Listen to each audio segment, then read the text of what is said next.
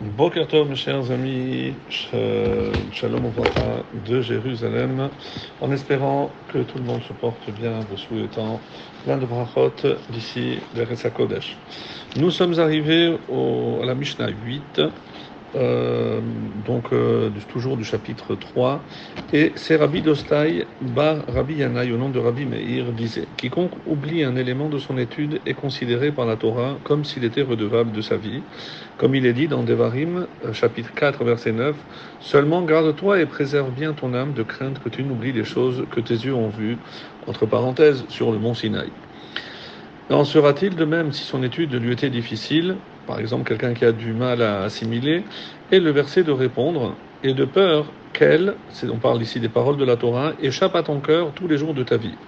Voici que le verset nous révèle donc qu'un juif n'est redevable de sa vie que s'il ne les a pas d'abord assimilés, puis qu'il les a, par, euh, on va dire, son laxisme, extirpés volontairement, euh, rajoutent certains commentateurs, extirpés donc de son cœur. Alors, Qu'est-ce qu'il faut comprendre? On va faire euh, le commentaire de Barthénora qui nous dit que quiconque oublie un élément de son étude, et ce du fait donc qu'il ne révise pas. Il est donc considéré comme s'il méritait de mourir. C'est très très grave, puisqu'on peut imaginer que parce qu'on n'a pas révisé ce qu'on a étudié, on mérite de mourir. Pourquoi? Car son oubli le conduira inexorablement à permettre hein, ce qui est interdit. Donc c'est évidemment pas le fait d'avoir oublié qui, euh, qui fait qu'il mérite la mort, d'après l'explication de Barthénora, mais malheureusement celui qui n'a pas bien assimilé les enseignements, surtout dans la matière de halakha, d'après l'explication de Barthénora, donc c'est quelqu'un qui forcément sera amené à commettre des interdits, des transgressions, et c'est évidemment de cela qu'il s'agirait, donc il méritera de mourir. Il s'avérera donc que des incidents euh, lui seront alors imputables, car les fautes qu'il commettra, même par inadvertance, seront en l'occurrence considérées comme des fautes réalisées intentionnellement du fait qu'il n'a pas bien révisé comme il fallait. Également, une autre explication d'après euh, Obadia de Barthénora, il est comme redevable de sa vie, car ce même enseignement qu'il avait appris lors de son étude initiale le protégeait euh, de qui Des accusations donc que l'ange accusateur pouvait proférer à son encontre concernant toutes les fautes qu'il avait pu commettre par ailleurs. Alors que maintenant qu'il l'a oublié, cet ange donc euh, ne le protège plus et c'est pour ça qu'il se trouve livré, on va dire, entre les mains de l'accusateur. En sera-t-il de même si son étude lui était difficile, c'est-à-dire s'il fut difficile pour lui de l'assimiler parce qu'il n'arrivait pas à comprendre parfaitement et que donc du fait de cette difficulté, il a oublié et donc pour pour ça qu'on ne peut pas dire que c'est le même cas. Alors ici, le Midrash Shmuel va dire que celui qui oublie une chose de ce qu'il a appris parce qu'il n'a pas révisé, on considère que l'écriture lui compte comme s'il était passible de, la peine de mort. Car il en vient à permettre un aliment ou un travail qui sont interdits, et c'est évidemment à cause de cette transgression, comme nous venons de le voir dans le commentaire de Barthénora, qu'il mériterait la mort. En outre, il ne bénéficiait plus comme avant de la protection qui lui était assurée grâce à l'étude de la Torah, et ici le Midrash Moël ne fait que résumer le commentaire de Barthénora que nous avons lu euh, in extenso.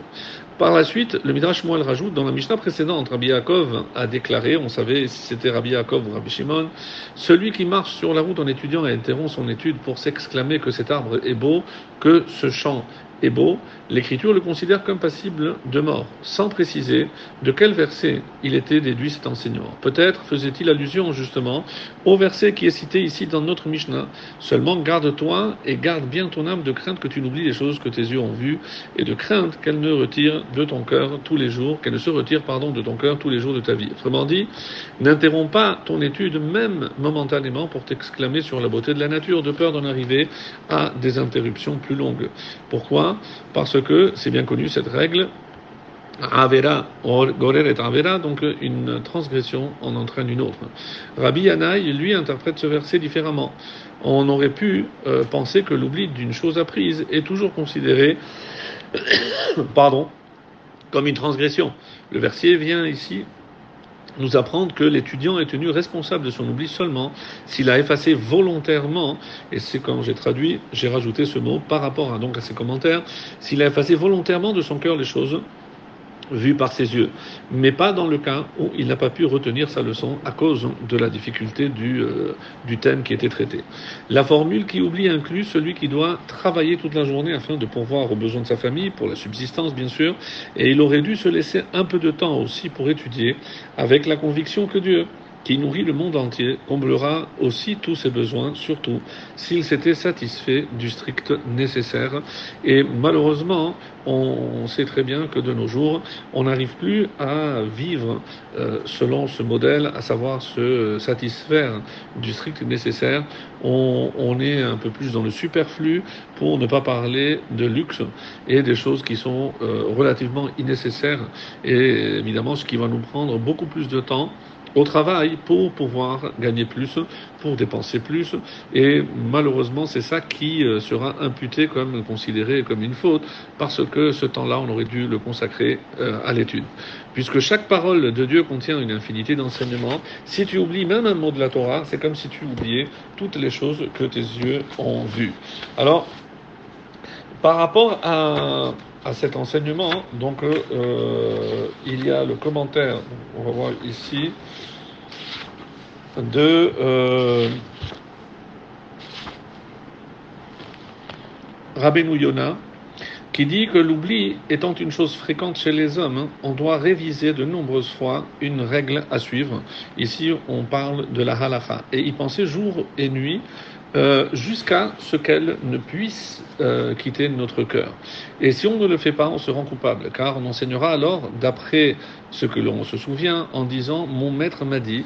Et si évidemment euh, l'étude n'est pas claire et on n'a pas bien euh, retenu, on risque d'interdire le permis et de permettre l'interdit.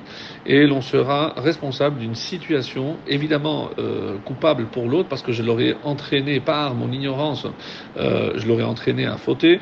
Et un tel oubli est considéré donc comme une faute car dans l'enseignement, les erreurs, même involontaires, sont considérées comme des fautes intentionnelles, rajoute Rabbi Yonah.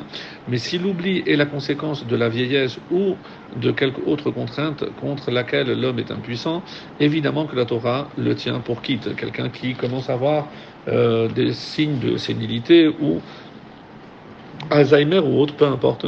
Donc évidemment que quelqu'un euh, qui est frappé de ces maladies doit s'abstenir de continuer à enseigner. Et Rachid rajoute, le cas où son étude est difficile, c'est lorsqu'on oublie une chose contre notre gré parce qu'elle est trop ardue et que c'est la raison pour laquelle on n'a pas pu la, la mémoriser.